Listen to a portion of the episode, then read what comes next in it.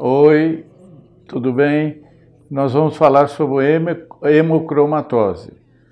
É, existe uma dúvida se a hemocromatose pode evoluir para hepatite ou como é que é a evolução dessa doença. A hemocromatose é uma doença congênita, não é adquirida, não se adquire, ela é uma forma genética. Você nasce com um gene que faz desenvolver essa doença por isso que o histórico familiar é muito importante e ela não evolui é, para uma forma de hepatite infecciosa.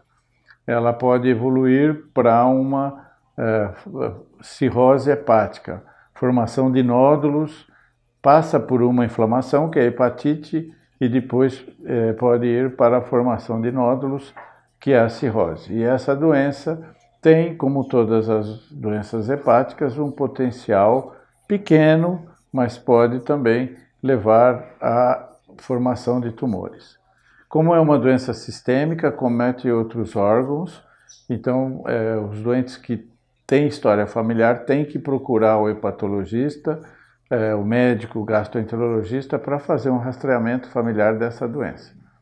E aí tem os sintomas da cirrose ou da hepatite, que nós temos outros vídeos disponíveis e vocês podem buscar, porque os sintomas e os sinais clínicos são os mesmos é, dessas doenças.